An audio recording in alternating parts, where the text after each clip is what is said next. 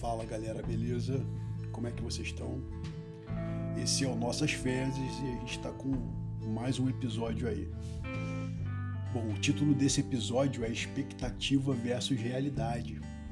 E ainda falando um pouco sobre o lado paradoxal da fé, a gente se depara com um elemento que, cara, se não é o mais perigoso, né?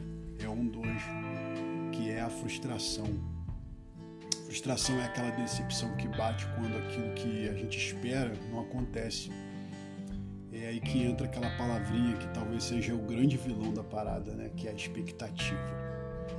Expectativa é aquela ideia que a gente fez é, de uma parada assim, né? Esperando com que, né, como o próprio nome sugere, né? Ah, que saia do jeito que a gente imagina, né? A gente fica naquela expectativa de que coisas saem do nosso jeito. Mas nem sempre é assim. Aliás, quase nunca é assim, né? É, a nossa fé ela deve ser baseada na imaginação, cara. Mas assim, na razão, né? O apóstolo Paulo ele, ele chama a nossa atenção né, para o culto racional, cara. Né? Então, assim, por incrível que pareça, né, a fé ela não pode é, ser desvinculada da razão. Né? A gente pensa que fé é aquilo que aquela crença segue em alguma coisa, né? E a gente difunde a, a fé dessa forma, sendo que não é. Né? A fé ela não pode ser superestimada, né? Por um romantismo ideológico, um fanatismo religioso que está muito em voga, né? É... Sendo que ao invés de ser produtivo, isso acaba sendo patológico, né? Doentio, porque certamente muitas pessoas elas vão acabar se decepcionando, né? Elas não vão conseguir atingir aquele patamar de fé que é pregado, né? Cara, aquilo que é ideológico, conceitual, mais cedo ou mais tarde vai sofrer uma mudança, né? É... Quantas doutrinas, né, que mudaram? Antes aquilo era pecado, agora não é mais. Antes aquilo estava errado, agora não é mais. Né? Até na, na, na nas questões linguísticas, né? Aquilo era palavrão, agora não é mais. Né? A gente está sempre às voltas, né? Com, com essas mudanças dentro do cenário social? E a fé ela não pode ser colocada nessa categoria, né? Se a gente incluir a fé nisso, ao invés de, ao longo dos anos, né? A, a fé na humanidade crescer, ela vai diminuir, né? O ceticismo vai aumentar por conta das, justamente por conta das decepções. É, nossas fezes moldadas em nossas expectativas é um Kinder Ovo com surpresa desagradável, um fracasso total, né? Pois precisamos estar alinhados a uma realidade cabível dentro do plano de Deus, que é o projeto dele para nós, né? Essa geração sofre de uma síndrome de deficiência aguda em ouvir e discernir a vontade de Deus. E o que mais se pergunta, né? O que é a vontade de Deus? Qual é a vontade de Deus? Cara, Jesus definiu muito bem né, a vontade de Deus, né? Quando ele diz que ela é boa, agradável e perfeita. Uma coisa que eu queria chamar a atenção tua, nesse boa, agradável e perfeita.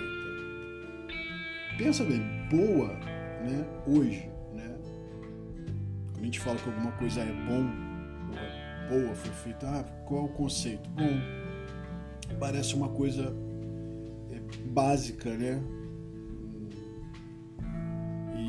Assim, é genérico, natural, né? sem exagero, sem aumentativo. Acho legal Jesus ter falado que a vontade de Deus é boa e não a vontade de Deus é excelente, a vontade de Deus é extraordinária sabe, é boa. É boa. Né? É agradável. Né? É sobrenatural. É fantástico. Não, é agradável. É extasiante, é extravagante. Não, é agradável. É um termo positivo, mas é sutil, é razoável, é moderado, é agradável. Né? É aquele dia fresquinho, agradável, um clima agradável. E ela é perfeita. Aí sim, né? Isso indica plenitude, suficiência, um, um estado permanente, é absoluto, né? perfeita. Né? E é o que mais se busca. É o que mais se busca na sociedade, a perfeição. Pois é, a vontade de Deus ela é perfeita também.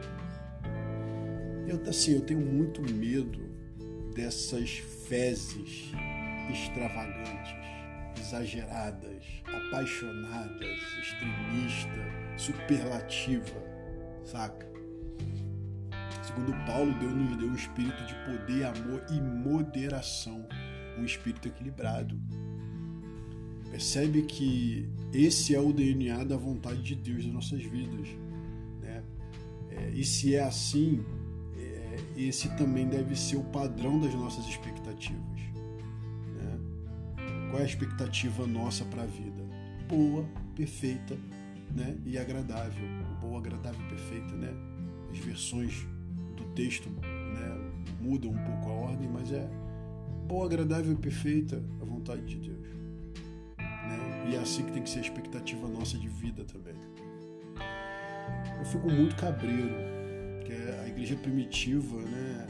os seguidores de Jesus eles tinham a alcunha de pequenos cristos, né? Só que aqui no Brasil a gente tem, eu não sei se o Brasil é o único país, me parece que sim, em que a gente usa o termo, a terminologia cristão. Não sei se em Portugal eles também se, se referem ao cristão como cristão. Eu acho que sim, né? Acho que isso vem da, da, da língua portuguesa.